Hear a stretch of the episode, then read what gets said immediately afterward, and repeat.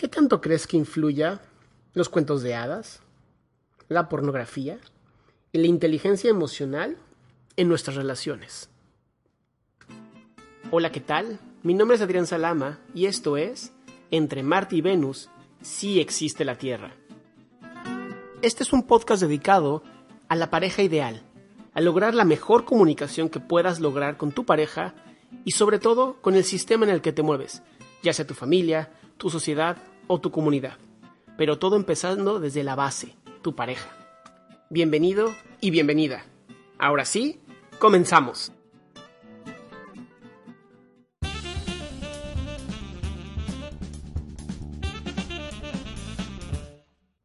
Pues para empezar y como las damas primero, quiero decir que los cuentos de hadas, todas estas películas que están enfocadas hacia la mujer, em, todas estas novelas femeninas influyen mucho en la decisión de una mujer, y vamos a hablar de en general, de cómo debería de ser un hombre o cómo debería de un hombre tratar a una mujer.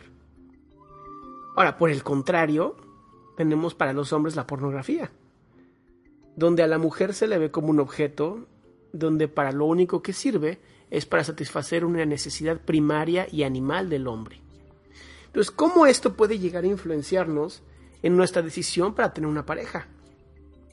Creo que todo esto, al ser un momento o al ser una manera, pues, de alguna manera muy femenina o muy masculina de ver las cosas, no integra el verdadero equilibrio. Y es donde se afecta la inteligencia emocional a la cual nosotros podemos realmente tener un acceso. ¿Y a qué me refiero con tener un acceso? Estuve leyendo en algunos eh, blogs y escuchando algunos eh, podcasts donde se menciona algo muy interesante. Se menciona que cualquier relación de pareja que tenga esta estadística 5 a 1 es una relación que va a durar mucho tiempo o incluso para toda la vida. ¿Y a qué se refieren con 5 a 1? Significa que toda relación está estimada en 5 cosas buenas con respecto a una mala. O sea, si tú tienes una lista de 10 cosas que a lo mejor amas de tu pareja, seguramente vas a tener dos que no. Ahora, cuando esta relación cambia, cuando esta relación se vuelve más un 5-2, 5-3 o 9-1, 9 refiriéndome 9 malas y una buena, esas relaciones están destinadas al fracaso. Y me llamó mucho la atención esta, esta investigación, porque es una investigación hecha por psicólogos en la Universidad de Detroit, donde estuvieron viendo el comportamiento de varias parejas, no solamente si se llevaban bien o si discutían mucho, y esto es lo más interesante, había parejas que se la vivían discutiendo, pero estaban juntas, porque les gustaba discutir, porque eso era lo que los mantenía vivos como pareja. Entonces, no, no nos habla de qué, tan, qué tanto debe ser una relación de pareja o cómo debe ser una relación de pareja, sino qué tanto como pareja, entre los dos, distinguimos que tenemos cosas buenas y cosas malas. Cuando son 5 a 1, esa pareja va a tener mucho éxito. Obviamente, si es más, más éxito va a tener, ¿verdad? Estamos hablando de un 7 a 1, 10 a 1, cualquier cosa así. Ahora, también habla mucho de estas mentiras que encontramos en la relación de pareja que nos dicen, tienes que expresar tus resentimientos para que entonces la relación mejore. Y sí es una realidad, pero tiene sus limitaciones, por llamarlo de alguna manera. Si yo voy a expresar mis resentimientos, tiene que ser desde mis emociones, tiene que ser desde lo que a mí me hace sentirme resentido, pero también darme cuenta dónde está mi responsabilidad. Porque eso es un grave error. Muchas veces le aventamos al otro como víctima. Yo, tú tienes toda la culpa de todo esto. Y no estamos escuchando realmente la otra parte.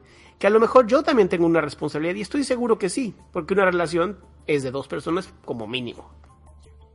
Entonces, cuando expresemos nuestros resentimientos, tienen que ser expresados desde la responsabilidad, desde yo sé que también tengo algo que ver, sin embargo, esto me molesta de ti y me encantaría que entre los dos pudiéramos mejorarlo o que pudiéramos cambiar lo que nos moleste.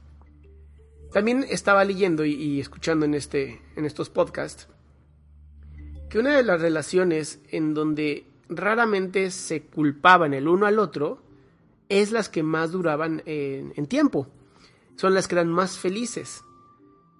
¿Y por qué pasa esto? A mí me regresa esta parte de la inteligencia emocional, donde me doy cuenta que mientras mayor inteligencia emocional tengamos, Mientras más conozcamos cómo nos sentimos, mientras más responsables seamos sobre nuestra propia vida, y me refiero a ser responsable en, yo sé que la relación de pareja ocupará a lo mejor un 20% en mi existencia.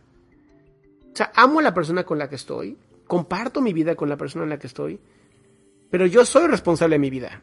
Yo soy responsable de mis necesidades y una vez que yo estoy al 100% lleno, entonces me puedo compartir. Y eso es donde creo que los cuentos de hadas y la pornografía afectan mucho nuestro, nuestro desarrollo como niños. Digo, obviamente esperemos que los niños no estén viendo pornografía, pero con la internet tenemos un grave problema. Desde los, y los estudios demuestran que desde los 8 años ya están viendo cosas que no deberían.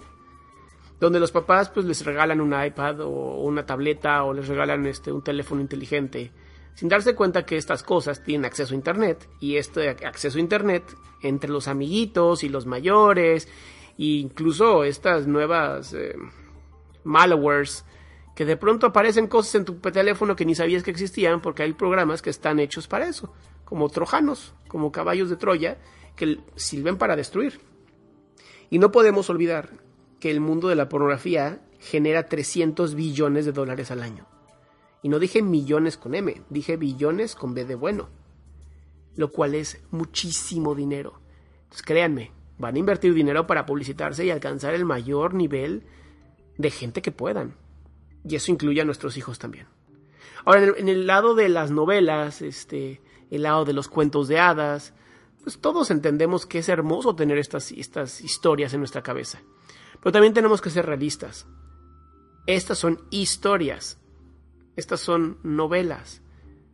Esto ocurre más o menos en la relación o en, en el mundo, pero no es verdad. Por eso entra en la categoría de fantasías. Pero si nosotros no le explicamos esto a nuestros hijos, si no los enseñamos a expresar sus emociones, si no los enseñamos a identificar cómo se sienten, entonces vamos a tener un problema porque ellos van a creer realmente que estas novelas, que estas historias, que estos cuentos de hadas realmente ocurren. Y tampoco quiero que se me tome como este psicólogo que quiere destruir el mundo de la fantasía de los niños. No me refiero a eso. Me refiero a que tenemos que ser realistas desde el entendimiento de nuestros hijos. Si mi hija o hijo tienen 3, 4, 5 años, pues obviamente les voy a contar las historias. Obviamente les voy a contar moralejas. Pero mientras más crecen, 7, 8, 9, 10 años, ya entran en esta preadolescencia, ya también tengo que empezar a hablar de lo que es la vida real y el mundo real. Y si en algún momento, pues si tengo hombres, tendré que hablar con ellos sobre lo que significa la pornografía. Digo, también supongo que en las mujeres será, pero la pornografía está más enfocada a los hombres, eso es una realidad.